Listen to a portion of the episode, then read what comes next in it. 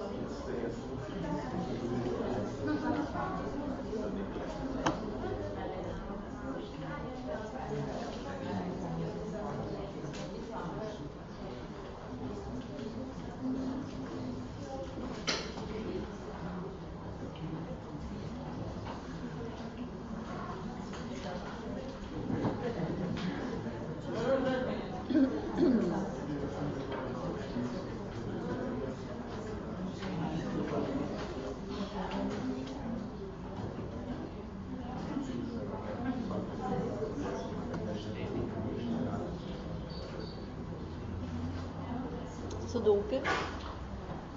Das verführt vielleicht zum Einschlafen, das möchte ich nicht.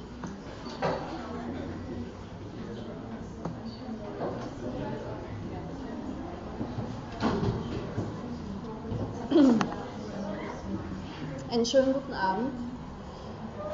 Ich begrüße Sie zur vierten Vorlesung dieser Sommersemesterveranstaltung. Ähm, ja, eigentlich möchte ich nichts vorwegschicken, ich möchte gleich anfangen. Und zwar möchte ich heute fortsetzen dort, wo ich das vergangene Mal stehen geblieben bin. Das heißt bei den Fragen, die die Theorie des Spiegelstadiums von Jacques Lacan betreffen. Und der größere Rahmen dessen, was ich da bespreche, ist einer von den vier Begriffen, die ich hier im Sommersemester als Anknüpfungspunkt nehme, nämlich das Bild.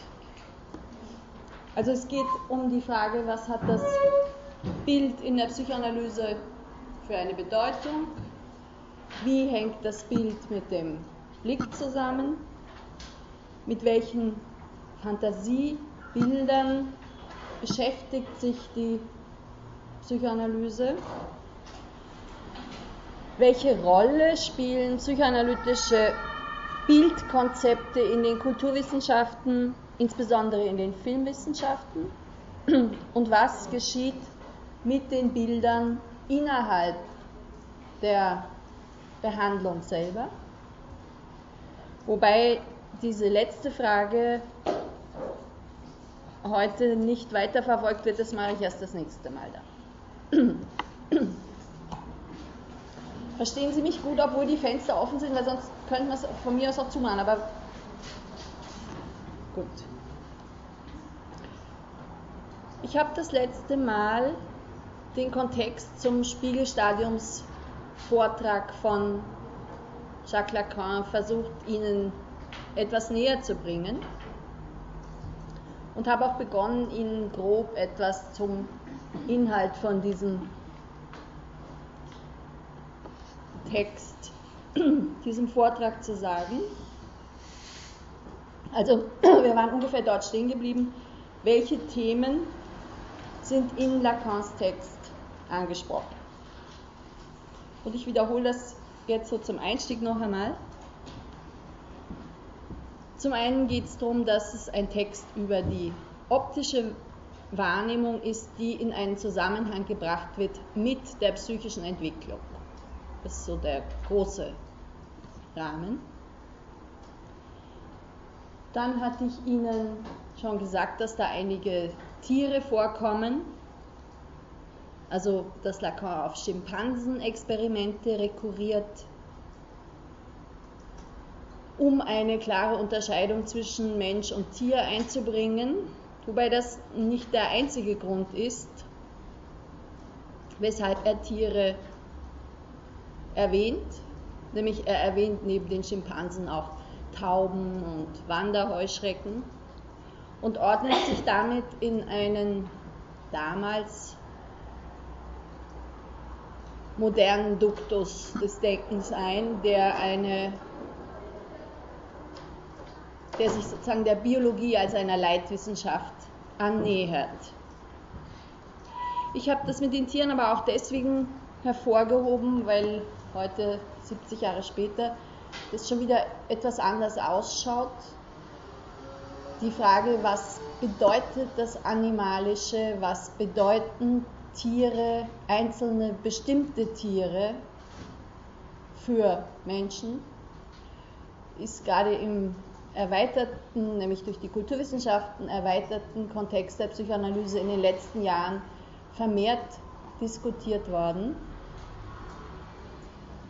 ausgehend etwa von so einer scheinbar einfachen Frage, wieso träumt man von dem einen Tier und nicht von dem anderen.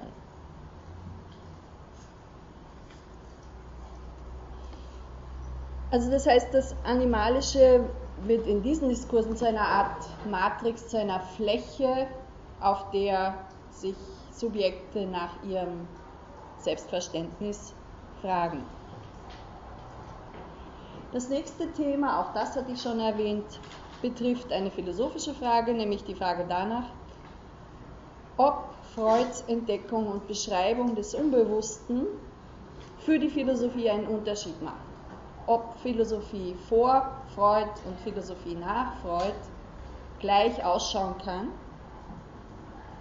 Und mit dem Cogito ist dabei ein Kürzel angesprochen, das für eine Selbstgewissheit steht, die aus dem Denken entsteht.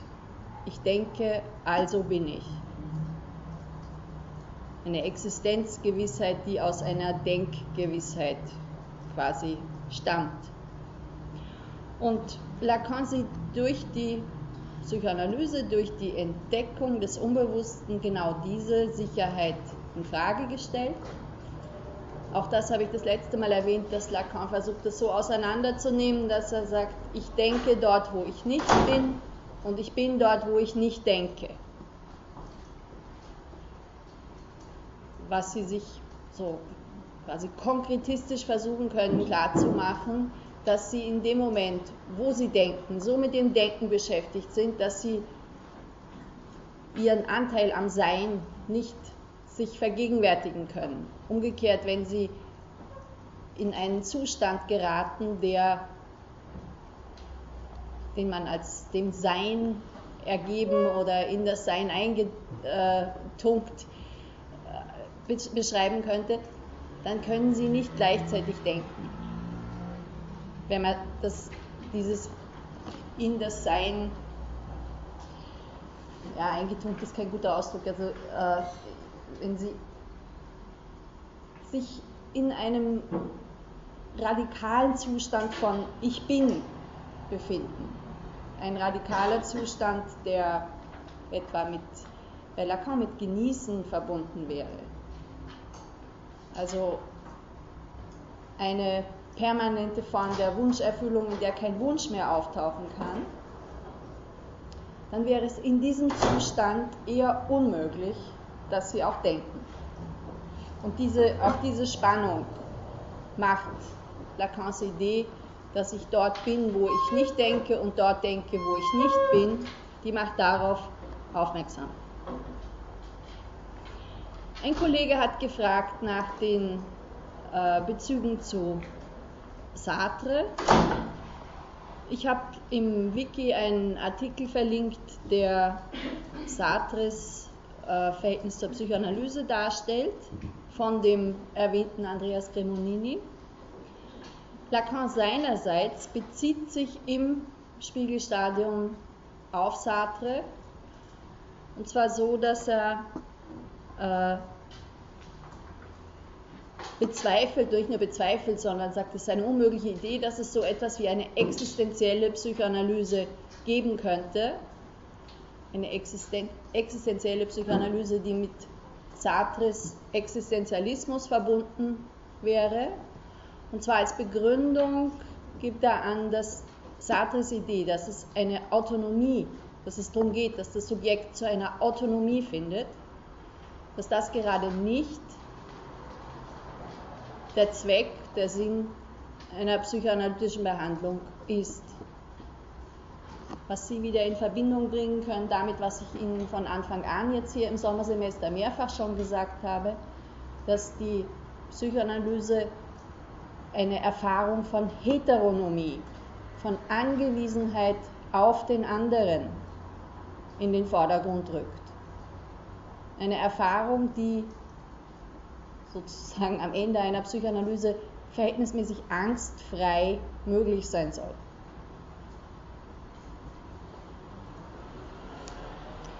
Das fünfte Thema betrifft eine Theorie des Wahnsinns, die sich im, auf die Lacan im Spiegelstadiumstext immer wieder anspielt,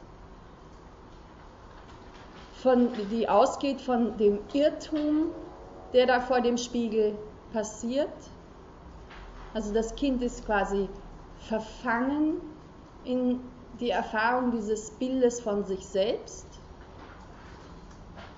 Das heißt, es geht um ein Irrtum, eine Täuschung, der wir als Kind, aber nicht nur als Kind nicht entrinnen können, auch wenn wir als Erwachsene dann wohl wissen, dass unser Spiegelbild jetzt niemand anderer ist und wir nicht so wie das Kind in dem Film das letzte Mal versuchen, mit unserem Spiegelbild in Kontakt zu treten, bleibt doch eine narzisstische Selbsttäuschung erhalten, die letztlich nicht auszurotten ist bei niemandem. Dass wir uns für groß, großartig, in vielen Situationen unverletzbar, nicht auf den anderen angewiesen vorfinden, das meint diese narzisstische Selbsttäuschung. Und äh, Lacan sagt jetzt an der Stelle, mit dem Narzissmus sieht man, dass man auf solche Selbsttäuschungen angewiesen ist, die eine Form von Gewissheit enthalten, die gleichzusetzen ist der Gewissheit im Wahn. Ein Wahn ist eine subjektive Überzeugung von einem, einem, Ausmaß an Gewissheit, dass eine Korrigierbarkeit von außen nicht mehr möglich ist. Und in dieser Art schätzt Lacan auch die narzisstische Selbstgewissheit ein. Entschuldigung, Bitte. können wir dann ganz provokant sagen, dass alle liberalen Theoretiker wahnsinnig sind? oder waren? Ähm, Lacan würde nicht sagen, alle liberalen Theoretiker, er würde sagen, jeder von uns. Okay. Ja? Aber die Liberalen sind vielleicht noch ein bisschen wahnsinniger, sofern man da eine Abstufung machen kann. Was nicht heißt, dass sie die Wahnsinnigsten sind, das wollte ich nicht sagen. Äh,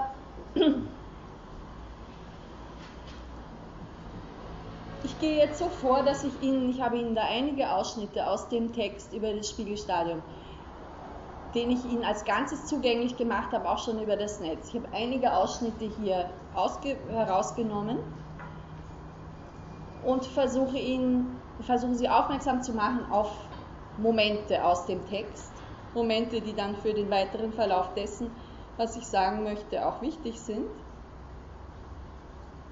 Was mich jetzt daran erinnert, dass ich schon mehrfach von Kollegen, und Kolleginnen unter Ihnen gefragt worden bin, wie das ist mit der Lektüre. Und ich habe jedes Mal gesagt, ich verlange nicht, dass Sie etwas lesen. Das heißt nicht, äh, dass ich es Ihnen verbiete. Also äh, an vielen Stellen wird, werden die, wird das, was ich sage, schon auch klarer, dadurch, dass man selber in die Texte hineinschaut. Lacan ist vielleicht nicht die erste Adresse, bei der Sie das versuchen sollten. Ich habe Ihnen für die heutige Veranstaltung einen Link auch zu einer, äh, weiß nicht, zwei Jahre alten Fernsehsendung mit ähm, dem genannten Cremonini und äh, Peter Wittmer gemacht, die so über Lektüren von Lacan sprechen. Ist möglicherweise ganz, ganz hilfreich, einfach zu sehen, wo, dass das keine Schwierigkeiten sind, die sie allein haben und dass es gleichzeitig auch nicht äh, den Text nicht zu verstehen, nicht bedeuten muss, dass man ganz ablässt, ihn lesen zu wollen. Es gibt Texte, die immer irgendwie einen Rest an Unklarheit behalten und dadurch uns ermutigen können, ein zweites Mal hineinzuschauen und ein drittes Mal und auf die Art und Weise immer neue Facetten zu entdecken. Und von dieser Art sind Lacans Texte. Ähm, ich werde es jetzt so machen, dass ich, ich lese das kurz vor, was da der Ausschnitt ist und sage Ihnen dann was dazu.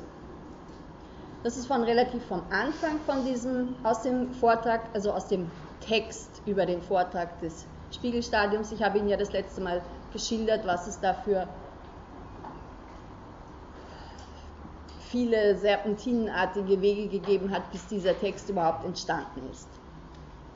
Vielleicht erinnern sich einige unter Ihnen an den Verhaltensaspekt, von dem wir ausgehen und den wir mittels einer Tatsache der vergleichenden Psychologie erhellen, dass Menschen junge erkennt auf einer Altersstufe von kurzer, aber durchaus merklicher Dauer, während der es vom Schimpansenjungen an motorischer Intelligenz übertroffen wird, im Spiegel bereits sein eigenes Bild als solches. Dieses Erkennen wird signalisiert durch die illuminative Mimik des Aha-Erlebnisses, in dem als einem wichtigen Augenblick des Intelligenzaktes sich nach Köhler die Wahrnehmung der Situation ausdrückt.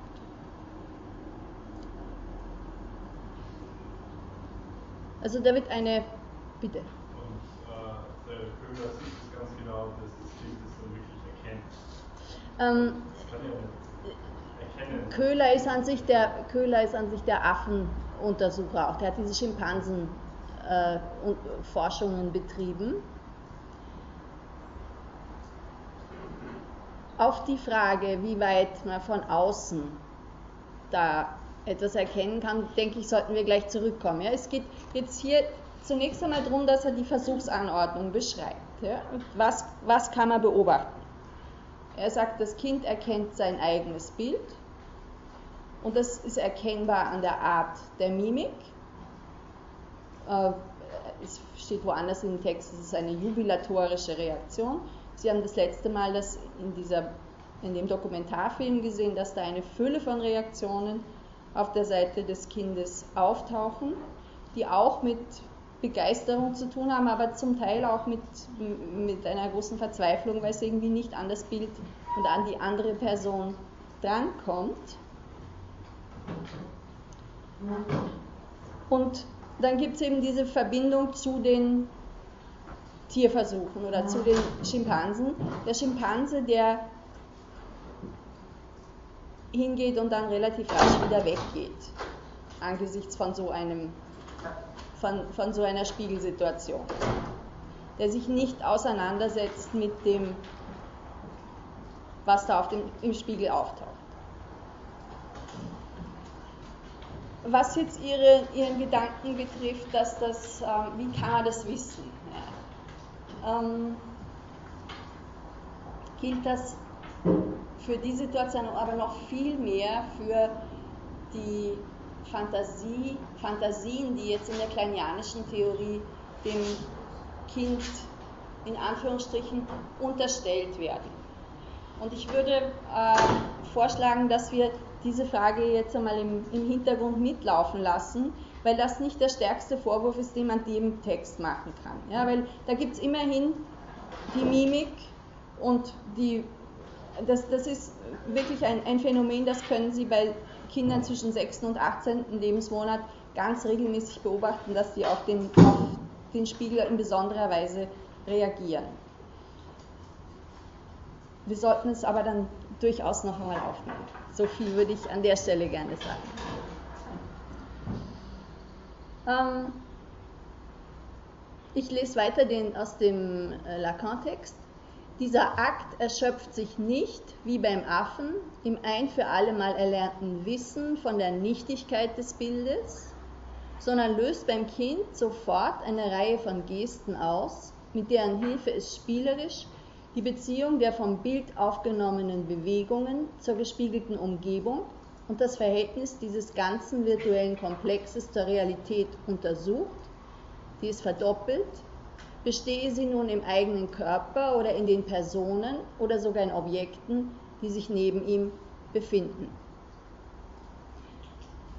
Das denke ich, wenn Sie sich erinnern, war in dem Film das letzte Mal gut sichtbar, dass das Kind alle Möglichkeiten versucht zu nutzen. Rechts, links, vorne, hinten, weggehen, schauen, ob, das, ob das dann noch immer da ist. Also dass da eine äh, Interaktion auf den auf die verschiedensten spielerischen Weisen vom Kind angestrebt wird und, und durchgeführt wird. Das, was äh, Lacan am Anfang sagt, wie beim Affen, der die Nichtigkeit des Bildes erkannt haben soll, das ist was, wo ihr, äh, ihr Einwand doppelt greift. Wie sollen wir denn jetzt vom Affen wissen, dass das Bild für den Affen nichts bedeutet. Bedeutet.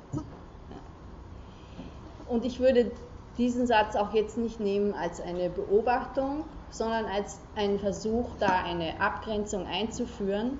Affen können schließlich nicht sprechen über das, was sie sehen. Von daher wissen wir es nicht. Die Tatsache, dass, dass er nicht diese Aktionen setzt, spricht dafür, dass da etwas anderes beim Affen ist als beim Kind.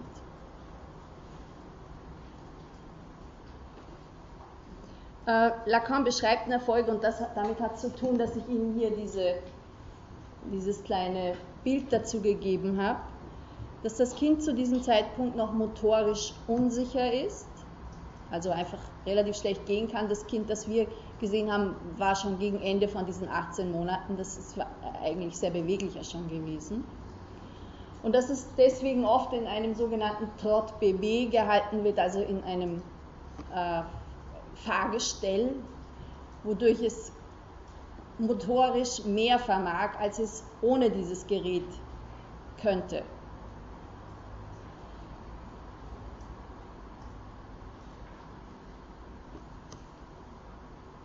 Ja, mehr.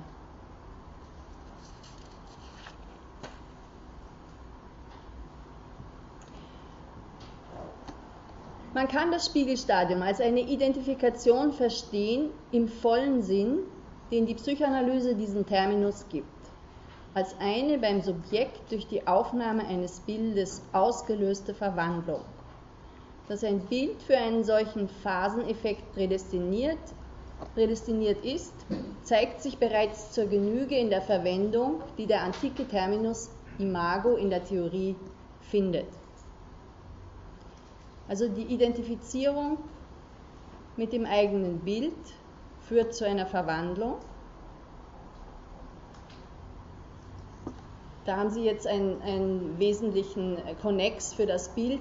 Bilder haben mit Identifizierung in einer Weise in der Psychoanalyse zu tun, die anders ist als Worte. Also Worte stehen nicht so sehr im Zusammenhang mit Identifizierung, wie Bilder das tun.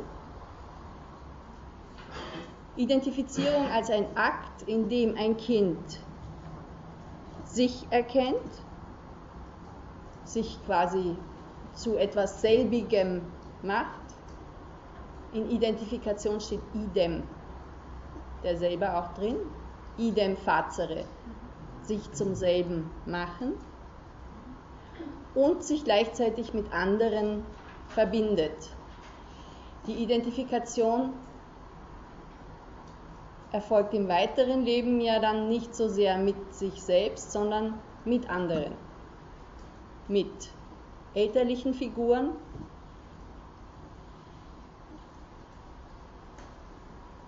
zunächst wohl auch mit dem Gesicht der Eltern, das für ein Kind ein, von enormer Bedeutung für die eigene Entwicklung ist. eine Assoziation an dieser Stelle, die jetzt nichts mit Lacan zu tun hat, in der Psychosenforschung, in der Erforschung von Schizophrenien ist irgendwie deutlich, dass die, das Lesen können von Mimik, das Reagieren können auf kleinste mimische Veränderungen, Veränderungen im Gesicht, sehr oft stark beeinträchtigt ist bei Menschen mit, mit schizophrenen Psychosen. Als ob da in einer ganz frühen Zeit eine Unklarheit schon eine Rolle spielt, die, die sich dann für alles Weitere äh, sehr, sehr deutlich auswirkt.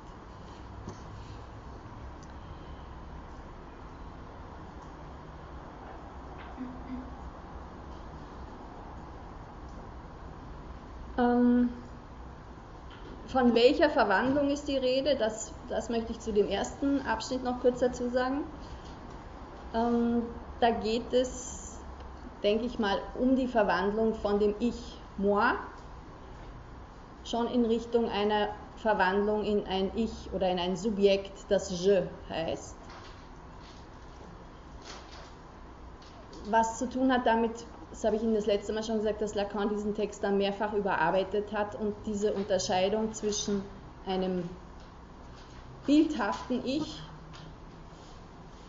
und einem dem symbolischen, also dem Sprechen zugeordneten Ich, Je, dass die später eigentlich erst dazugekommen ist und dass er die wie hineingearbeitet hat in diesen Vortrag.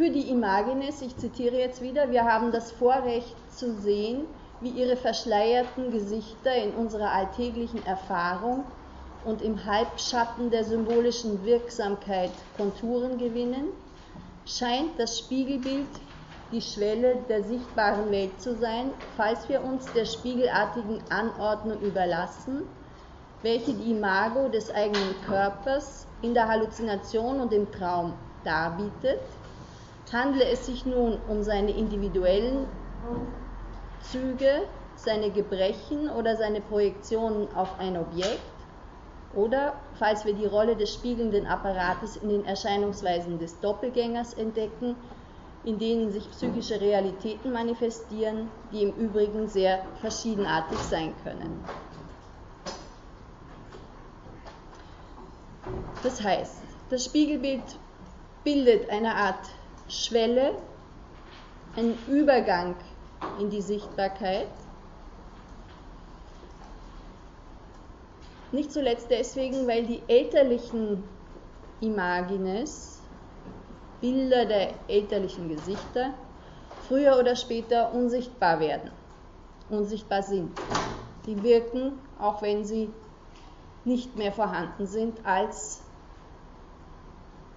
Bilder, die uns prägen, ein Leben lang begleiten.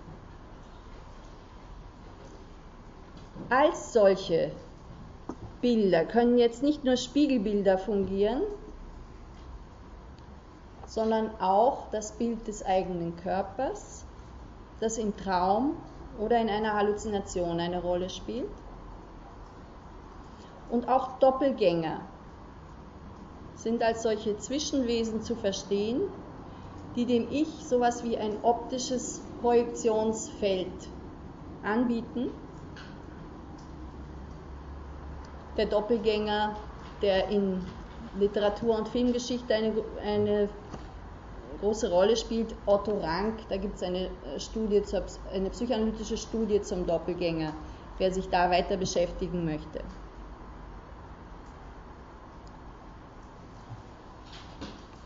Ich komme zu dem dritten Abschnitt, dass eine Gestalt bildnerische Wirkungen auf den Organismus auszuüben vermag, ist durch ein biologisches Experimentieren bezeugt, das der Idee einer psychischen Kausalität derart fremd gegenübersteht, dass es sich nicht entschließen kann, sie als solche zu formulieren. Dennoch erkennt es, dass die Reifung der Geschlechtsdrüsen bei, Taube, bei der Taube den Anblick eines Artgenossen unbedingt voraussetzt, wobei dessen Geschlecht keine große Rolle spielt. Darauf komme ich später dann noch wieder zu sprechen. Und dass die gleiche Wirkung auch erzielt wird durch das Aufstellen eines Spiegels in der Nähe des Individuums, so dass es sich darin sehen kann. In ähnlicher Weise kann der Generationswechsel bei den Wanderheuschrecken von der Form des Einzelgängers zu der des Schwarms erreicht werden, indem das Individuum in einem bestimmten Stadium dem bloßen Anblick eines bewegten Bildes von einem Artgenossen ausgesetzt wird, wobei die künstlichen Bewegungen allerdings möglichst denen ähnlich sein müssen, die der Art entsprechen. Diese Tatsachen fügen sich in eine Ordnung homomorpher Identifikation, welche in die Frage nach dem Sinn der Schönheit als einer bildenden und Erogenen mit einbezogen wäre. Das heißt, hier haben Sie jetzt diese Stelle, wo es um die Anbindung an die Biologie geht.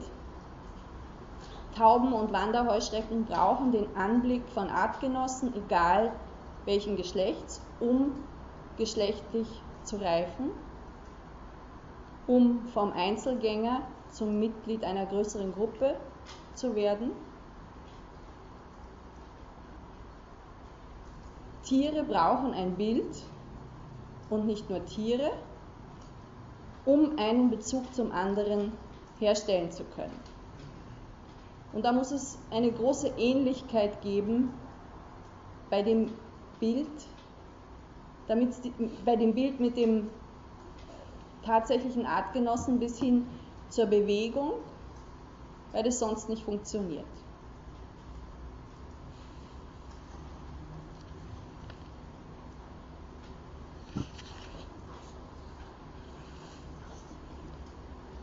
Die Funktion des Spiegelstadiums erweist sich uns nun als ein Spezialfall der Funktion der Imago, die darin besteht, dass sie eine Beziehung herstellt zwischen dem Organismus und seiner Realität oder wie man zu sagen pflegt, zwischen der Innenwelt und der Umwelt. Aber diese Beziehung zur Natur ist bei Menschen gestört durch ein gewisses Aufspringen, eine Dehiscence, wird zum Teil auch als Dehiszenz im Deutschen dann übernommen, ein Aufspringen des Organismus in seinem Inneren durch eine ursprüngliche Zwietracht die sich durch die Zeichen von Unbehagen und motorischer Inkoordination in den ersten Monaten des Neugeborenen verrät. Das objektive Wissen um die anatomische Unvollendetheit des Pyramidalsystems und um die Remanenz gewisser organischer Flüssigkeiten des mütterlichen Körpers bestätigt, was wir als Gegebenheiten einer tatsächlichen, spezifischen Vorzeitigkeit der menschlichen Geburt formulieren. Das ist im Verhältnis zu dem, was ich Ihnen vorher vorgelesen habe, sozusagen der Gegentext. Das sagt jetzt, anders als beim Tier gibt es beim Menschen eine spezielle Vorzeitigkeit der Geburt. Und das ist eine These, die in den 30er Jahren sehr propagiert worden ist, von Bolk unter anderem, das Problem der Menschwerdung. Es war schon 1926. Und da geht es darum, dass der dass das menschliche Kind im, im Vergleich zu tierischen Neugeborenen vergleichsweise unreif ist und von daher der speziellen Fürsorge der Elternfiguren bedarf. Spezielle Fürsorge und lange Fürsorge.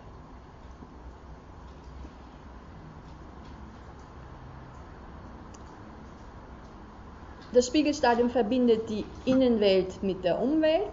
Das ist ein Konnex, den wir das nächste Mal stärker noch verfolgen werden, der zu Melanie Klein direkt, direkt führt. Die innere Welt der Fantasien und Phantasmagorien trifft auf eine andere äußere Welt.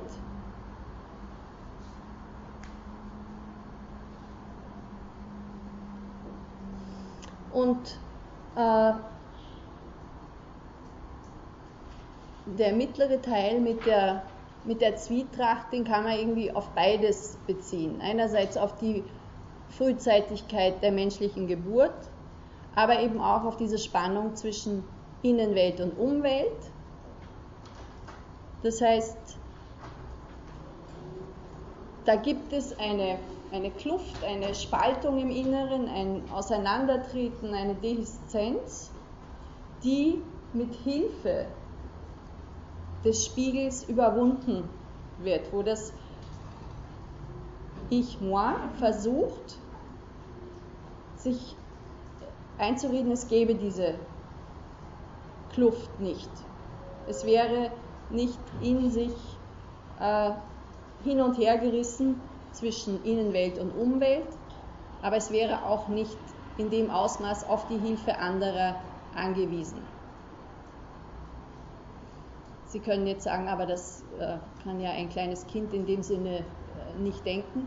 Es geht bei der ganzen Theorie des Spiegelstadiums zwar einerseits um Entwicklungsbeobachtungen und um ein möglichst genaues Erfassen, was da zwischen 6 und 18 Monaten passiert, aber das Ganze wird zu einer riesig großen Metapher für das, wie jeder Mensch im Inneren sozusagen strukturiert ist das Spiegelstadium und die Betrachtung, die Bezugnahme auf die Wirklichkeit, die Bezugnahme auf die Wirklichkeit jedes Subjektes enthält Elemente des Spiegelstadiums.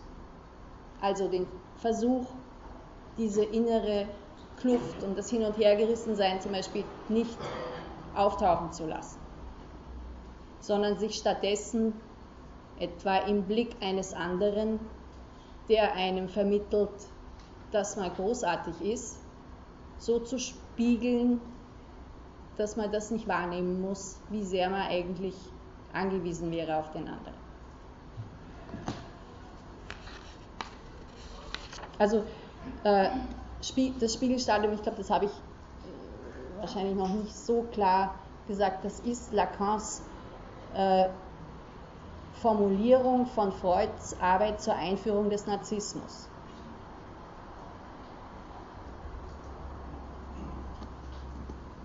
Diese Entwicklung wird erlebt als eine zeitliche Dialektik, welche die Bildung des Individuums entscheidend als Geschichte projiziert.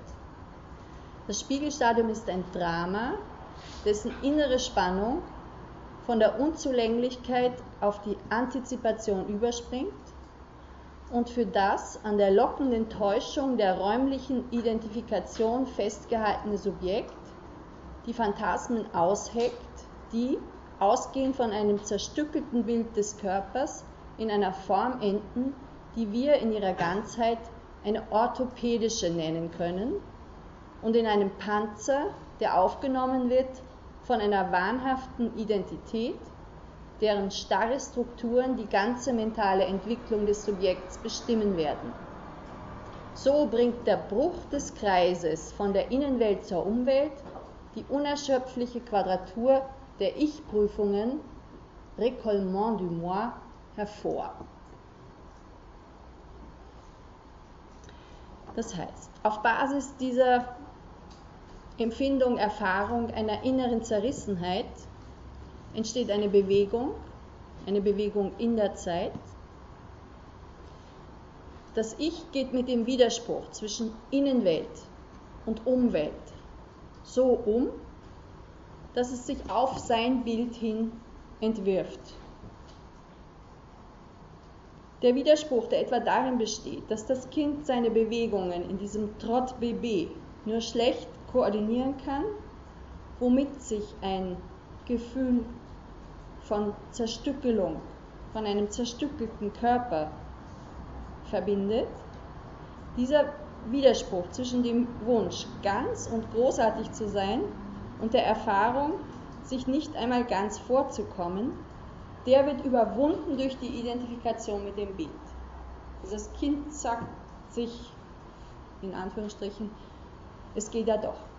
Ich sehe ja, da ist in dem Gegenüber ist die Zerstückelung, die ich mir zuordnen muss, weil ich mich nicht bewegen kann, wie ich will, die ist in dem Bild nicht drin. Wobei diese, Zerstückel, die, diese äh, Fantasien vom zerstückelten Körper, das ist was, was in Träumen auftaucht und was in, in speziellen Phasen von Analysen auch verstärkt geträumt wird.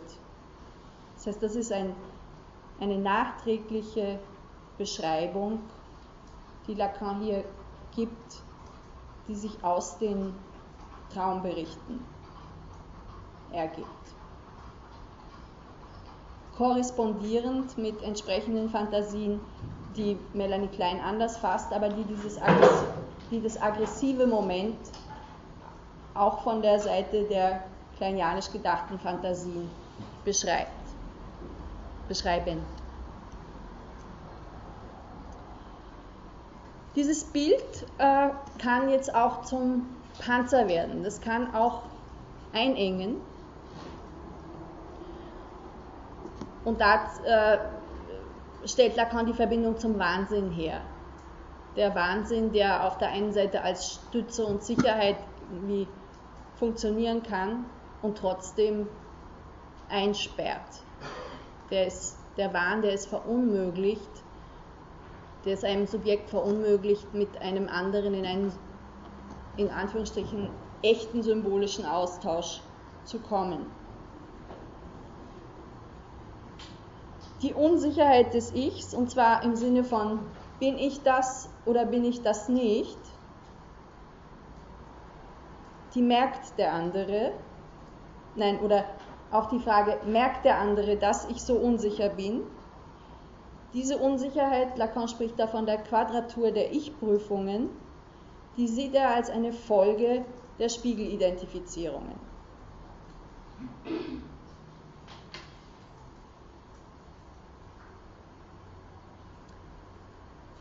Das waren jetzt die Ausschnitte, die ich Ihnen aus dem Spiegelstadiumstext hier direkt zumuten wollte. Das ist äh, ein kleiner Ausschnitt nur von dem, was alles in dem Text vorkommt. Aber ich möchte Ihnen jetzt anhand von einzelnen Beispielen etwas von der Relevanz dieser Art von Bildvorstellung äh, hier vorführen.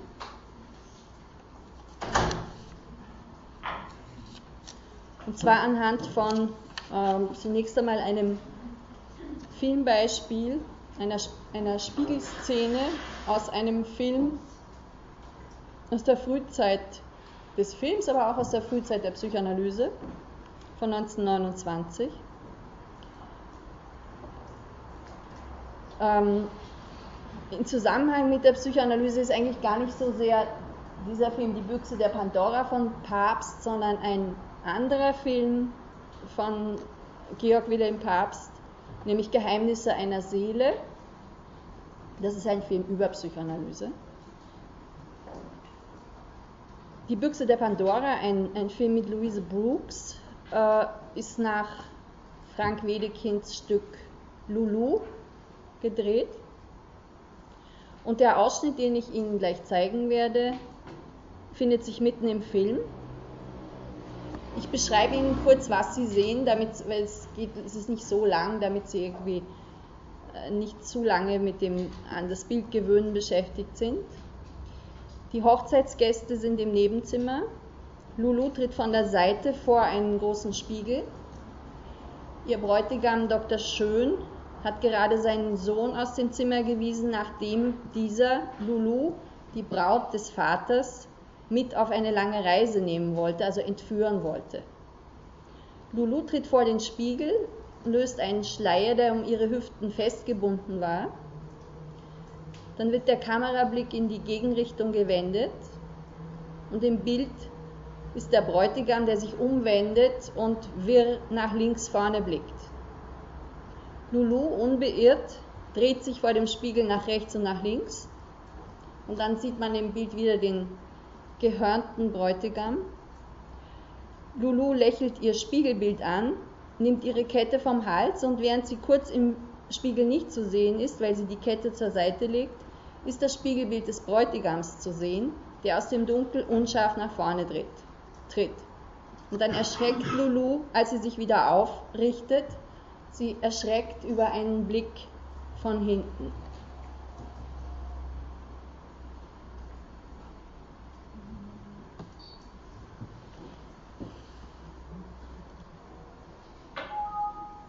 Nein, das kann nicht sein.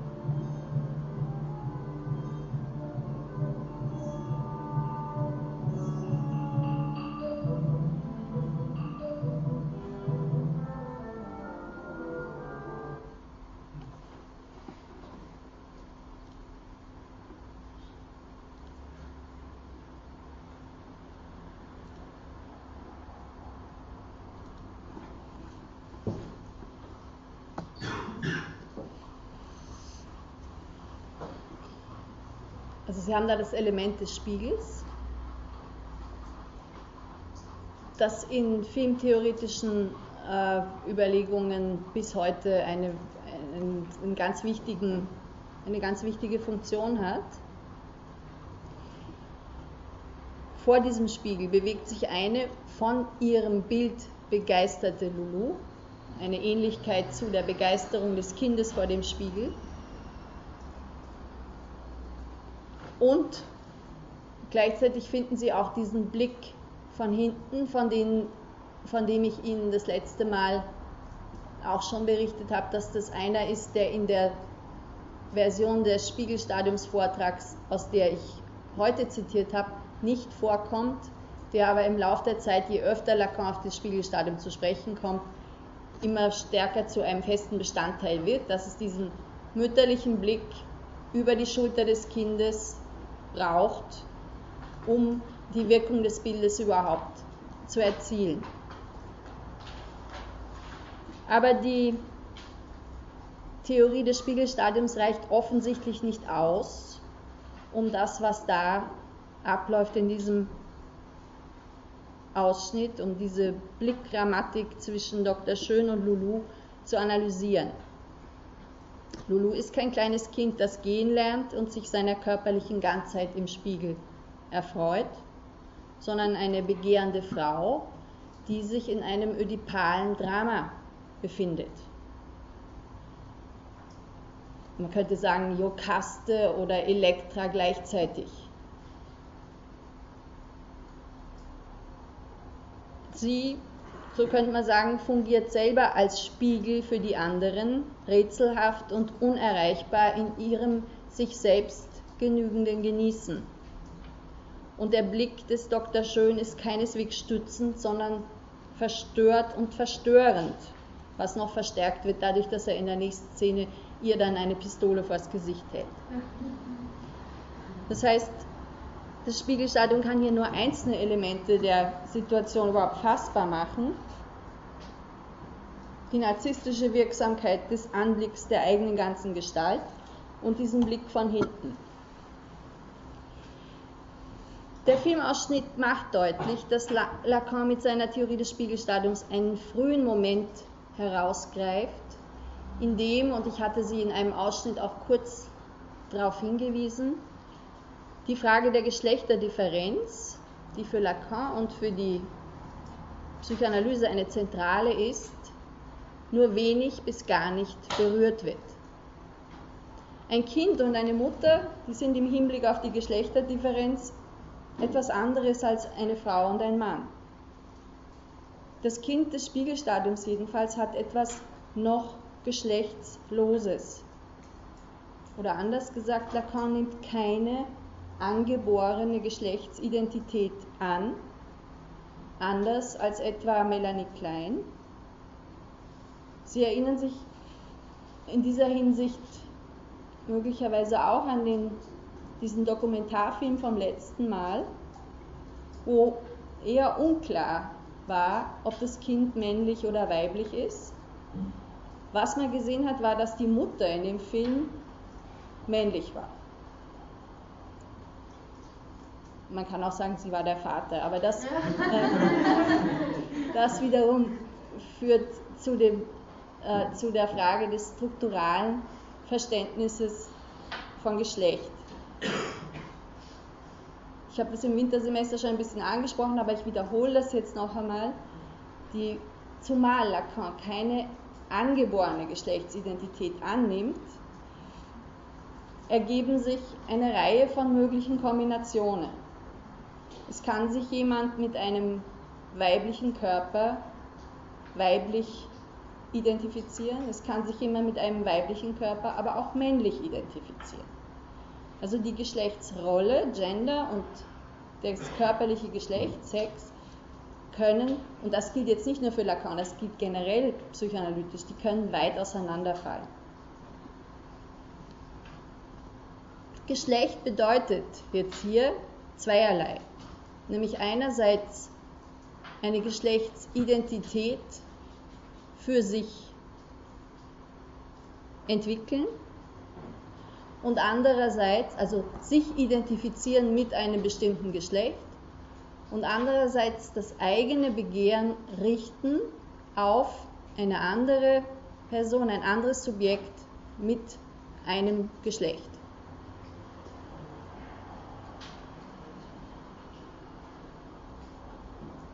Also ich wiederhole jetzt noch mal kurz, was das für das Spiegelstadium heißt. Die Theorie des Spiegelstadiums als Bildner der Ich-Funktion enthält keine Theorie über die Geschlechtsidentität, keine über die Entstehung der Geschlechterdifferenz, keine über die Ausbildung eines bestimmten Begehrens und auch keine über die Entstehung eines Phantasmas.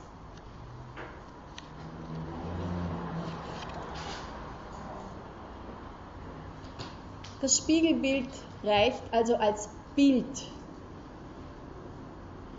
nicht aus, um alle Phänomene, die irgendwie mit Körper und, und äh, Identität zusammenhängen, suffizient zu beschreiben.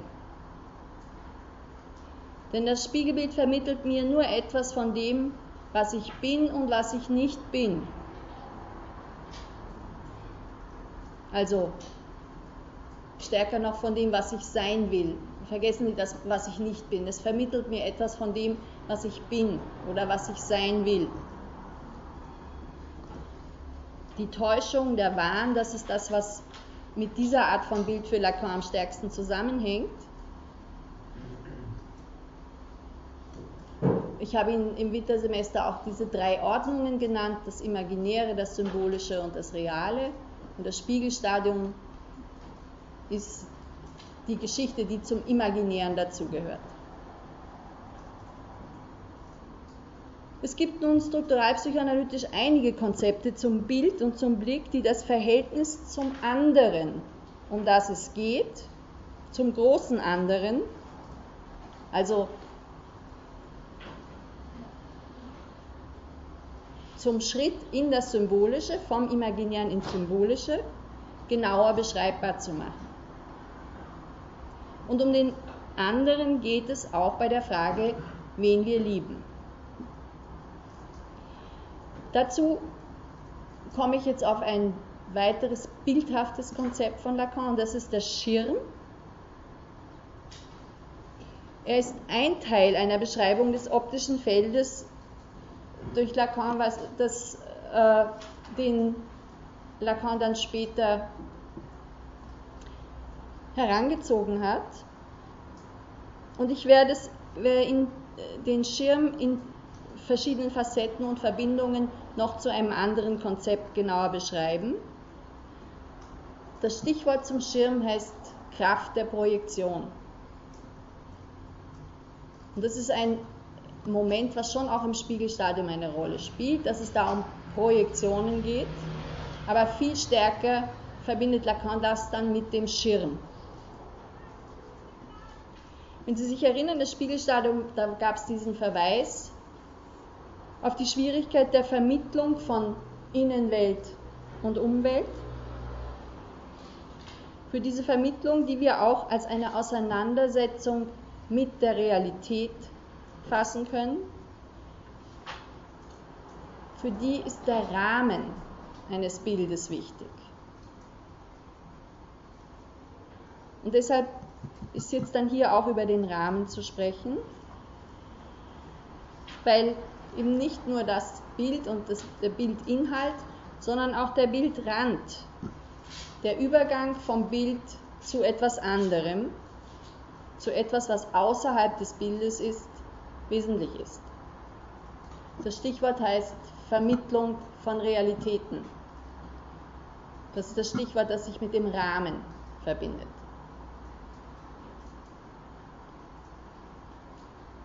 Die theoretische Bedeutung des Schirms und auch des Rahmens, die liegen jetzt darin, dass sie durch ihre Verbindung zum Phantasma eine Funktion in der Genese von, vom Geschlecht haben. Und nicht nur vom Geschlecht, sondern vor allen Dingen von Mustern, von Stereotypen des Geschlechts. Und das ist dann das dritte Stichwort, Phantasma und Reales, Blockade. Ich fürchte, dass ich nicht ganz durchkommen werde mit dem, was ich Ihnen da jetzt alles sagen möchte. Ich werde das nächste Mal dann fortsetzen. Gehen wir aber zuerst nochmal zurück zum Spiegel, also einem Vorläufer des Schirms. Spiegel und Spiegelbilder treten in der Regel nur an einzelnen Punkten unseres Alltagslebens auf. Beim Zähneputzen, vor dem Weggehen aus der Wohnung, beim flüchtigen Blick in eine Glasscheibe, im Auto, auf der Straße in manchem Kaffeehaus.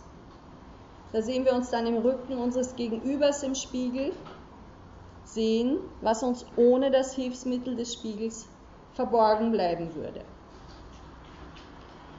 Spiegel dienen unserer Kontrolle, damit auch unserem Selbstschutz. Der fremde Blick wird vorweggenommen, noch bevor unsere Körper ihm wehrlos ausgesetzt sind. Und Spiegel dienen der Selbstversicherung. Das also bin ich. Oder das also wäre ich gerne. Wir sehen nicht einfach ein vorhandenes Objekt, das sich aus einer bestimmten Pixelansammlung zusammensetzt, sondern wir beteiligen uns, bewusst oder unbewusst, an der Herstellung des Bildes. Wir sehen etwas in die Bilder hinein. Wir projizieren.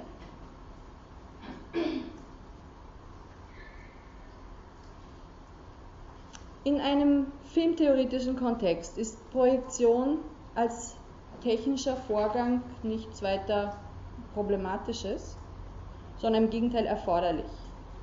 Denn ohne Projektion können die Bilder nicht zum Erscheinen gebracht werden. Psychoanalytische Projektion kein einfacher technischer Vorgang, sondern das gehäufte Vorkommen von Projektionen, Projektion jetzt gefasst als ein Abwehrmechanismus, ist Ausdruck eines bestimmten und psychoanalytisch betrachtet eher niedrigeren Entwicklungsniveaus.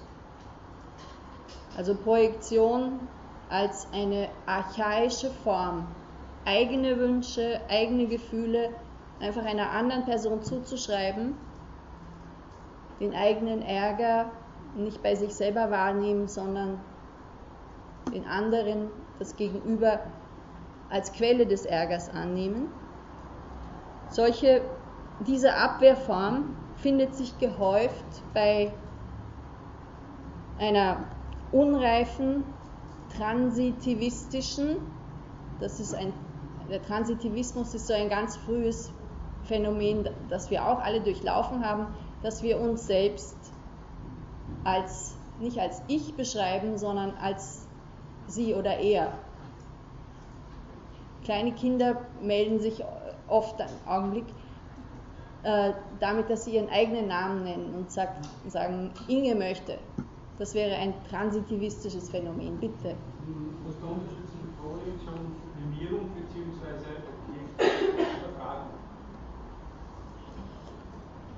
Ähm, Pro Projektion und Sublimierung sind beides Abwehrmechanismen. Die Projektion ist ein eher unreifer Abwehrmechanismus. Sublimierung wird als der quasi reifste Abwehrmechanismus bezeichnet. Unter Sublimierung versteht man die Verschiebung äh, von ursprünglich sexuellen Zielen auf nicht sexuelle Ziele.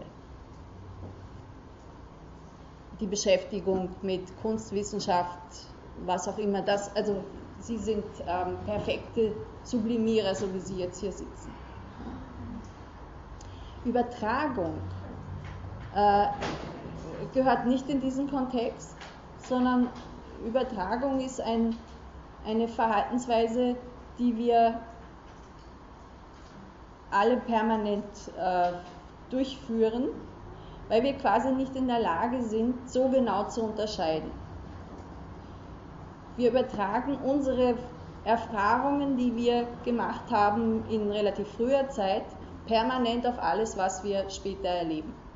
Und insofern äh, kann sich die Psychoanalyse in der Behandlung dann das zunutze machen, dass sie in einer Analyse die Übertragungselemente, die für den Analytiker, die Analytikerin auftauchen, wahrnehmbar werden, benennt und damit zu einer Klärung der, der Konflikte beiträgt, so würde ich mal sagen. Das Spielen ähm, Projektionen, Sublimierung, das spielt schon alles eine Rolle, ja, aber die Übertragung ist einfach das größere Konzept und man würde Übertragung nicht als Abwehrmechanismus auffassen, sondern das ist eine, eine Mensch, ein, ein Grundzug des Menschlichen.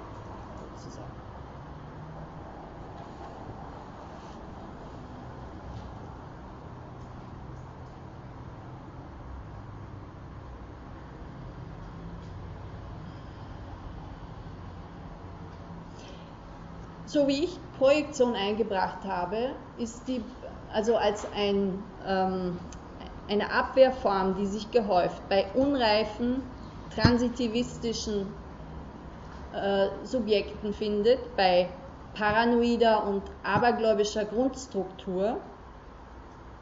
Das sieht so aus, als, als ob die Projektion vor allem etwas wäre, was zu überwinden ist. Doch bereits im Text über das Spiegelstadium gibt es einen Hinweis, der eine so einfache Bewertung der Projektion auch wieder in Frage stellt. Lacan spricht oder schreibt, wie ich Ihnen gezeigt habe, ganz im Sinne Melanie Kleins, von der notwendigen Funktion der Imago, die eine Beziehung herstellt zwischen Innenwelt und Umwelt. Bilder, Spiegelbilder sind unverzichtbar, denn sie bringen das Kind in eine andere Realität.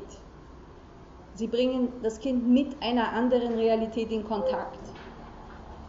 Die Innenwelt wird verbunden mit der Umwelt der Außenwelt.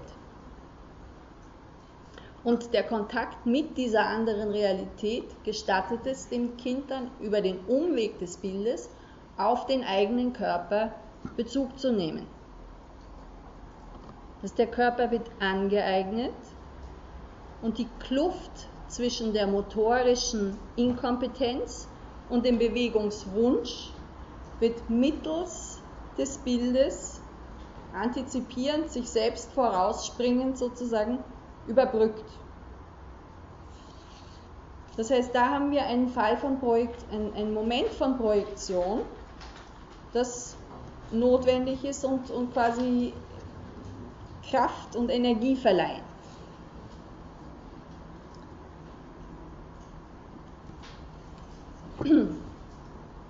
Ich habe Ihnen schon das letzte Mal gesagt, dass Lacan die Theorie des Spiegelstadiums dann weiterentwickelt. Und zwar speziell, um die Übergänge zwischen dem Imaginären und dem Symbolischen genauer beschreiben zu können. Weil für Lacan ist schon auch klar, dass das Entscheidende für ein Subjekt oder etwas sehr Entscheidendes die Zuordnung zu, zu einem Geschlecht ist. Und nachdem das im Imaginären, im rein Bildhaften für ihn nicht verortet ist, braucht er den Übergang ins Symbolische und er sagt, die Bedingung, um sich im Symbolischen, im Sprechen so quasi häuslich einzurichten, sagt er nicht genau so, das sage ich jetzt so. Da gibt es zwei Bedingungen dafür und das eine ist die Anerkennung des eigenen Geschlechts und das zweite ist die Anerkennung der eigenen Sterblichkeit. In einer späteren Formulierung des Spiegelstadiums, in einem Text, mit dem Titel Antwort auf Daniel Lagache wird die synthetische Funktion des Spiegels anders rekonstruiert. Und zwar haben sie es, also hier bei A, Miroir, das ist ein Planspiegel in der Mitte. Das ist der Planspiegel, in den das Kind im Spiegelstadium schaut. Und dann haben Sie aber einen zweiten Spiegel. Hier. Einen runden Spiegel, einen Hohlspiegel.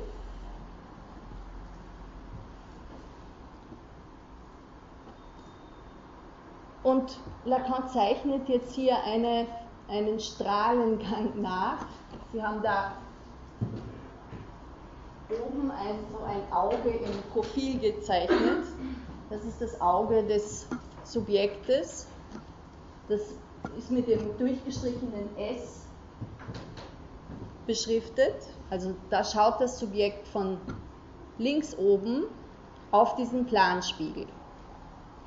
Und in dem Planspiegel sieht es jetzt das, was hinter dem Planspiegel aufgezeichnet ist, nämlich eine Vase mit Blumen drin.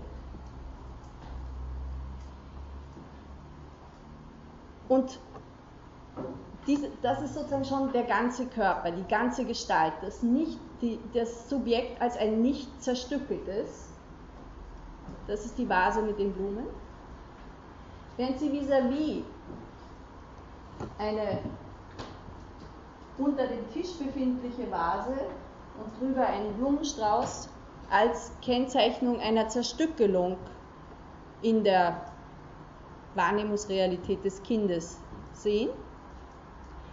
Und nur durch, dadurch, dass sich das hier hinten in dem Hohlspiegel sammelt, die Strahlen, die von dem Blumenstrauß kommen und die Strahlen, die von, dem, von der Vase kommen, ist es überhaupt möglich, dass auf der anderen Seite, also der Eindruck ist, dass es hinter dem Planspiegel wäre, nur durch diesen Strahlengang ist es möglich, dass das Subjekt hier auf dem Planspiegel dieses ganze Gebilde als eine ganze Vase mit Blumen sieht.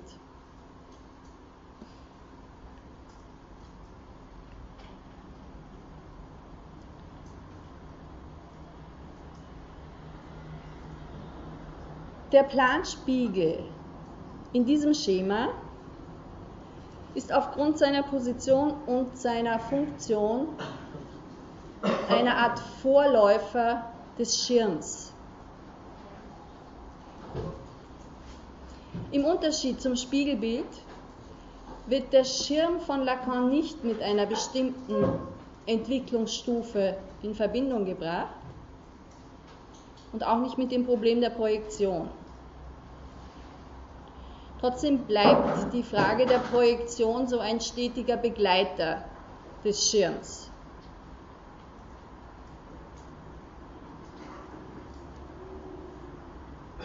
Bild und Schirm haben zunächst wenig miteinander zu tun. Zu einer Annäherung der beiden Konzepte kommt es in dem Seminar 11 über die vier Grundbegriffe der Psychoanalyse. Das habe ich Ihnen schon erwähnt einmal, dieses Seminar als sozusagen ein, neben dem Spiegelstadiumstext ein Seminar, in dem sehr viel über optische Fragen zu finden ist.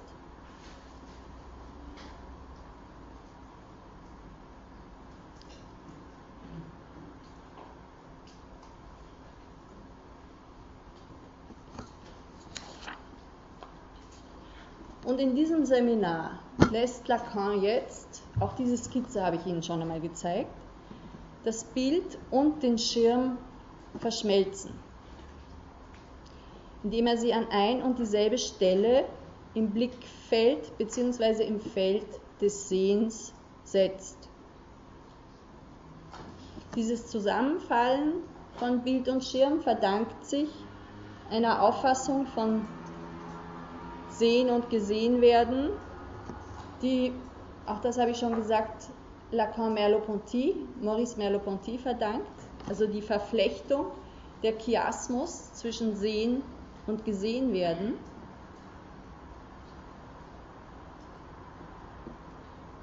Vereinfacht ausgedrückt, wo ich sehe, nehme ich mich gleichzeitig als eine Angeschaute wahr.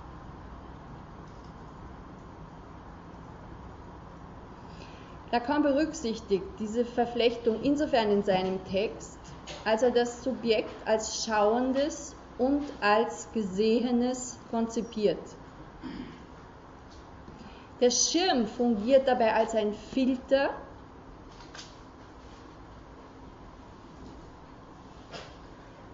der die Farben, die durch ihn durchkommen, verändert.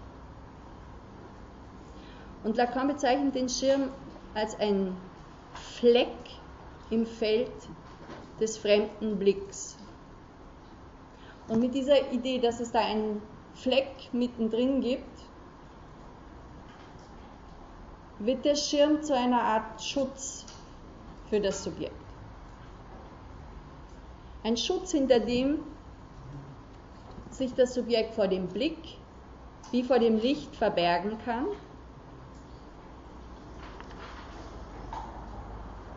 und sich quasi in Sicherheit bringen kann, anders als wenn es sich spiegelt.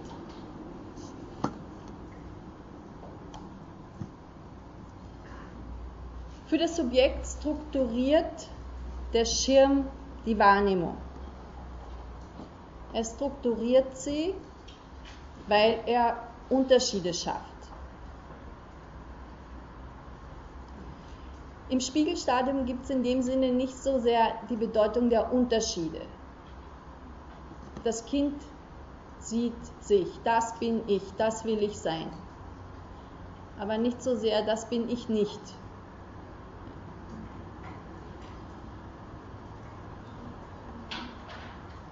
Die Realität, und das ist die kleine Skizze da links oben, die wird durch den Schirm gleichsam an den Rand geschoben. Lacan sagt, die Realität ist marginal. Das ist eine sehr provokante Äußerung, weil es umgekehrt auch die Idee gibt, dass eine Psychoanalyse dazu dient, dass Subjekte mit der Realität besser zurechtkommen. Diese Skizze steht für eine Sicht, wo es darum geht, die Fantasien ins Zentrum zu rücken und die Realität an den Rand.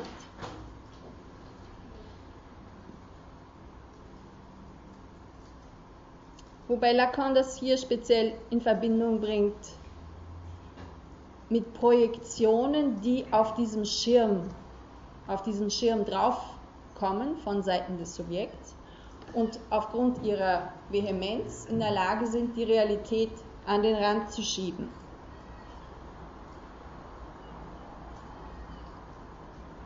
Das heißt, anders als der Spiegel schafft der Schirm nicht eine Beziehung zur Umwelt, sondern erweist der Realität einen anderen Ort zu.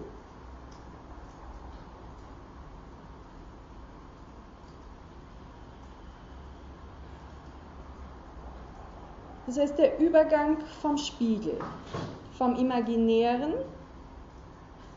zum Schirm und damit zu einem Modus, der dem Symbolischen näher steht,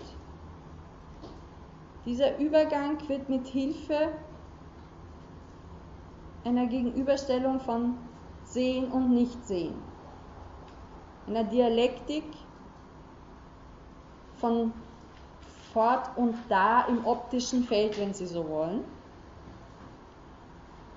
einem zwei unterschiedlichen Zuständen von Blickeröffnung und Blickverstellung erreicht.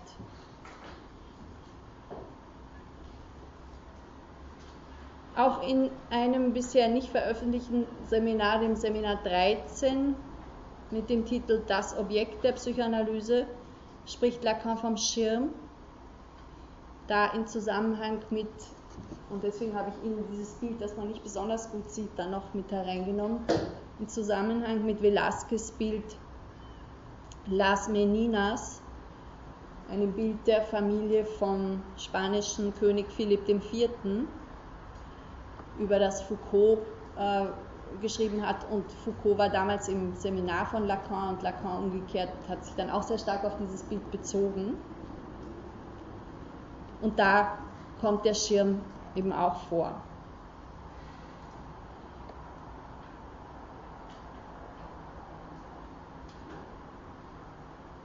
Schon im na, ich muss Ihnen das in, aller, in allen Details zumuten. Ich, bin, ich, ich weiß, dass das sehr anstrengend ist. Vielleicht, wir können es im Prinzip auch so machen, dass Sie jetzt, dass wir kurz unterbrechen und Sie Fragen stellen, sozusagen, damit wir nicht, ähm, damit ich Sie nicht allzu sehr ähm, fordere oder überfordere, bitte. Ah, wo genau siehst du jetzt den Schirm?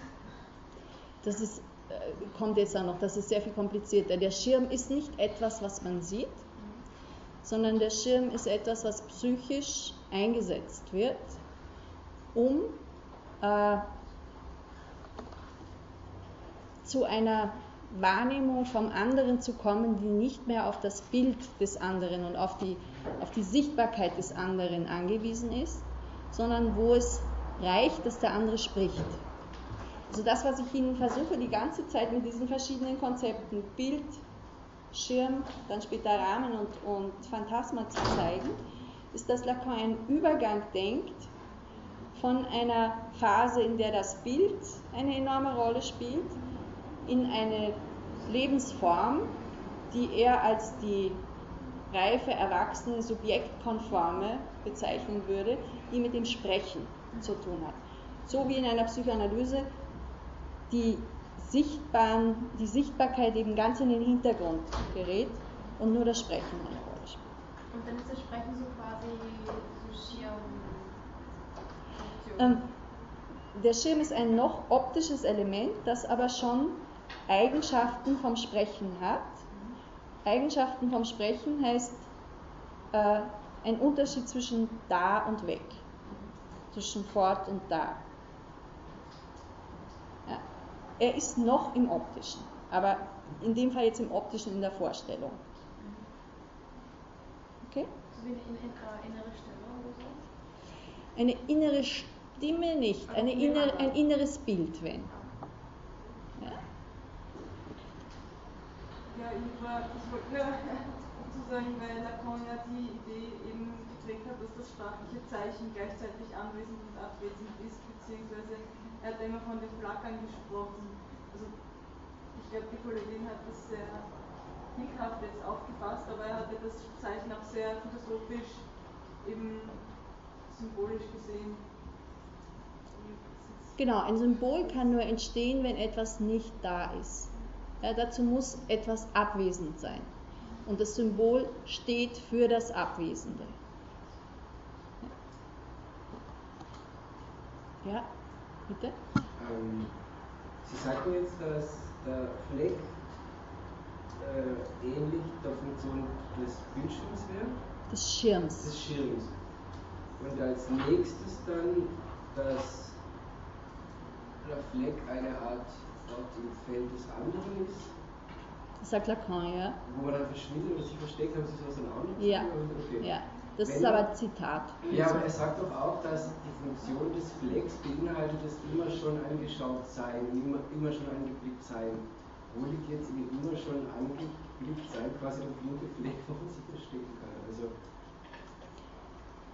ich verstehe das eher, wobei man müsste sich den, den ähm, Kontext im Seminar 11 genau anschauen. Ja? Aber so wie ich es verstanden habe, ist der, äh, der Schirm eine Art von Möglichkeit, sich aus diesem immer schon angeschaut sein auch ein bisschen zu retten.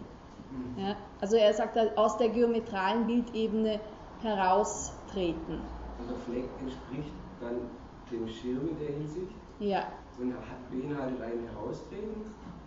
Ermöglicht ein Heraustreten des Subjekts aus diesem Blick des anderen. Muss nicht, weil er hat ja auch dieses Ölsardinen-Ding, wo er doch sich als Fleck bezeichnet im Angeblicktsein von. Die Ölsardinen-Geschichte, um das irgendwie für alle zu äh, klar zu machen, da erzählt Lacan eine Geschichte eben in diesem elften Seminar, dass er mit einem Kind unterwegs ist und dieses Kind weist auf eine äh, in der Sonne glänzende leere Ölsardinendose, die auf dem Wasser schwimmt, hin und sagt, ähm, schau, das bin ich. Und Lacan sagt, er hat es irgendwie zuerst überhaupt nicht verstanden und macht aber daran dann an diesem Leuchten der Sonne, die da irgendwie über den Umweg der Dose ihn trifft, macht er, da hängt er diese ganze Theorie von einem Angeschautsein dran. Aber ich habe das falsch, ich habe das völlig falsch gemacht. Das Kind sagt, sie sieht dich nicht und er empfindet sich dann als Fleck als? Ja, na, es stimmt schon. Es, du, du sie, sie, sie sieht dich. Ich, das, das Kind sagt, sie sieht dich nicht. Mhm. Da bin ich mir jetzt ziemlich sicher, beim Rest nicht so. Okay, und dann setzt Lacan dagegen, dass da sehr wohl eine Art, dass das Kind ist. Und er ist ein Fleck im Tableau oder so, sagt er, glaube Ja. Also da kommt, für Lacan ist in dieser Dose dieser Blick das, das kann sein, dass das, dass das Kind sagt, das bin ich nicht.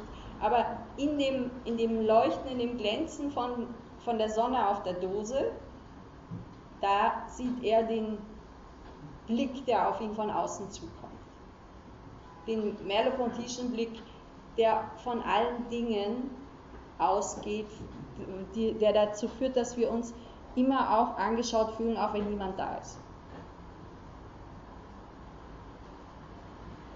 Wäre, wäre das Geschlecht so ein Schirm zum Beispiel, wo sich äh, diese ganzen Merkmale gemacht haben, dass man sich dahinter versteckt und dass man sich quasi dem anderen nicht dann so ausgesetzt ist oder so. Das habe ich mir jetzt so vorgestellt, auch so diese ganzen, ja, dass man zum Beispiel im Prinzip dann den anderen nicht mehr als das sieht, was er tut, sondern immer eben so einen Schirm, so einen Filter, haben sie auch, glaube ich, mal haben sie genannt, so immer als Geschlecht und immer auch so, in gewissem Sinn macht man ja auch oft dann den anderen so quasi berechenbar oder, oder ähm, einfügbar oder, oder ähm, so in der Art. Oder man selbst, wenn man sich, wenn man weiß oder glaubt zu wissen, dass man sich den Geschlechternamen seines Geschlechts eben äh, entsprechend verhält, ist das ja auch schon immer so eine gewisse Sicherheit.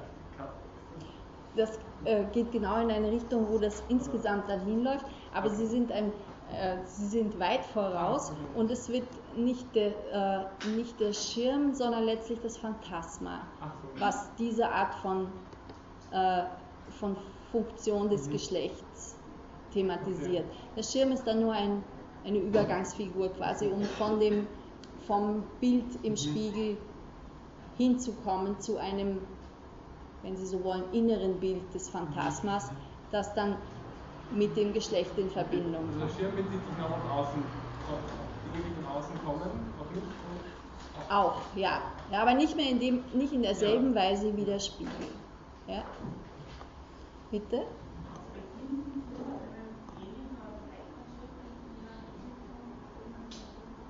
Also es ist nicht so, dass das Spiegelstadium und die äh, weitere Entwicklung angewiesen ist auf tatsächliches Sehen. Ne? Trotzdem verläuft es anders, weil das dann von anderen Sinnen zum Teil ja mit übernommen wird. Und ich, ich kann es Ihnen nicht genau schildern. Ja? Ich habe es auch irgendwie noch nie gesehen, aber in der Literatur findet man, dass, das, dass da ein eine Vorstellung vom eigenen Körper und eine Vorstellung von dem, was ein anderes Subjekt und damit was ich selber bin, über andere Sinne entsteht. Ja? Frage, dieses Schirm im Original übersetzt? Oder? Écran. L'écran. Wobei da ganz wichtig ist, dass ähm, im Französischen Souvenir-Écran, äh, äh, das, das, äh, die freudsche Deckerinnerung ist. Also da haben Sie etwas, was Sie aufs, ins Deutsche nie hinüberbekommen. Da ist der Schirm äh, mit einer Funktion verbunden, wo sich ein Subjekt an etwas erinnert, um sich an etwas anderes nicht zu erinnern. Eine, eine Erinnerung, eine, die wie eine wie ein Schutz vor der eigentlichen Erinnerung, als Deckerinnerung da ist. Das hat was mit Projektion auch zu tun, ja. Aber eine Projektionsfläche in dem Sinne würde ich jetzt nicht sagen. Eine Deckerinnerung ist, ähm, Sie haben irgendwie einen Unfall erlebt und äh, erinnern sich aber viel stärker an ein Detail, das jetzt gar nicht direkt mit dem Unfall zu tun hatte, sondern was an dem Tag war. Und man kommt erst langsam drauf, dass eigentlich dass, dass der Unfall dasjenige ist, was da verdeckt werden soll. Das ist aber einigermaßen sprachlich. Ja, das ist nicht so, da geht es nicht darum, dass es Erinnerungsbilder in erster Linie sind, sondern eine Formation, eine Geschichte, eine erzählte Formation, die eine andere verdeckt. Und, und wir sprechen eigentlich hier von einem Schirm als Bildschirm und nicht als Schutzschirm. Nicht in erster Linie als Schutzschirm, obwohl es dann immer wieder in der Entwicklung fürs Subjekt diese Funktion auch bekommt. Es ist sehr kompliziert.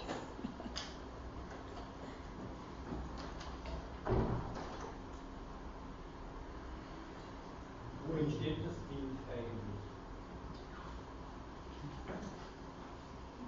Wo?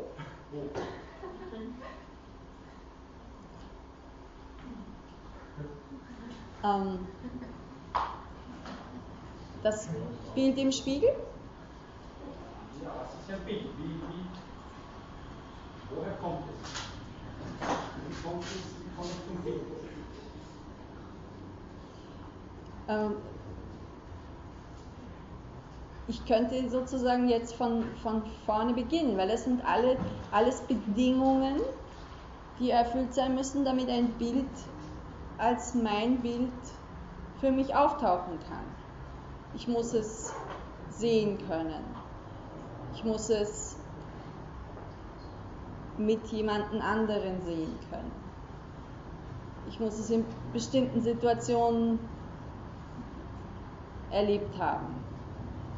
Ähm, also wenn Sie, ich denke, das, das will auch diese Unterscheidung von Schimpansen und dem, dem Baby beschreiben. Dass die, das, was Lacan als die Nichtigkeit des Bildes bezeichnet im Spiegelstadium, heißt ja nicht, dass der Schimpanse da nichts sieht. Der, der, es entsteht ja auch bei der Taube etwas durch das Bild. Es entsteht etwas. Also bei der Taube ist es so, dass die Geschlechtsdrüsen reifen. Also hat die Taube schon ein Bild. ähm, ein Bild in dem Sinne, wie wir das als Bild auffassen, dass wir es als ein, ein, ein optisches Zeichen für einen Referenten, für einen anderen Gegenstand zum Beispiel nehmen. Dass wir es unterscheiden können von einem gesprochenen Wort oder von einem Ton. Dass wir es uns aufhängen. Ja? Das sind alles Elemente, die für eine Taube so nicht zutreffen.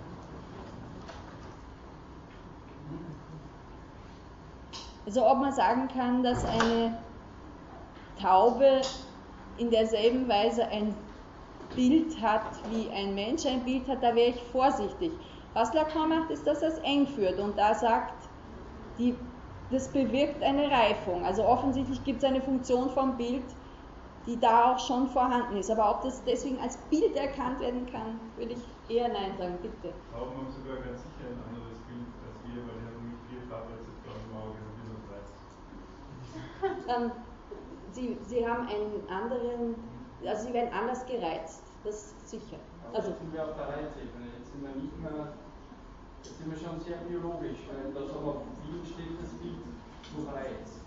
Das ist klar. Aber wie wird das gespeichert? Das Speichern ist auch noch auf einer, auf einer solchen ähm, somatischen Ebene, wenn Sie so wollen. Ja? Bitte.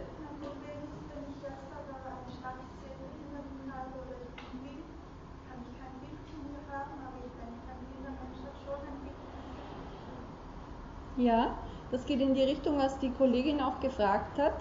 Äh, Erfahrungen mit blind geborenen Menschen zeigen, dass, und nicht nur blind geborene, zeigen, dass andere Sinne, also Tasten, Hören, äh, Wärme-Kälte-Empfindung, die Empfindung der Haltung des eigenen Körpers, dann sich in einer Weise stärker ausbilden, dass darüber eine dem Bild entsprechende Formation entstehen kann. Ob, äh, wie weit das ein Bild ist, das, das müsste man, und das gibt es auch. Ich, ich, ähm, vielleicht kann ich Ihnen das nächste Mal sagen.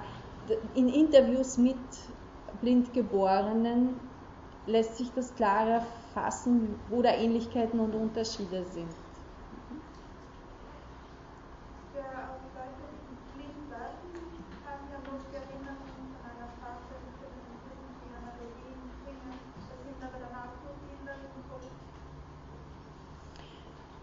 Bei nicht blind Geborenen kann man sagen, okay, die haben das vorher gekannt und können das weiter durch Erinnerung tragen. Aber auch blind Geborene haben Bilderäquivalente, würde ich sagen.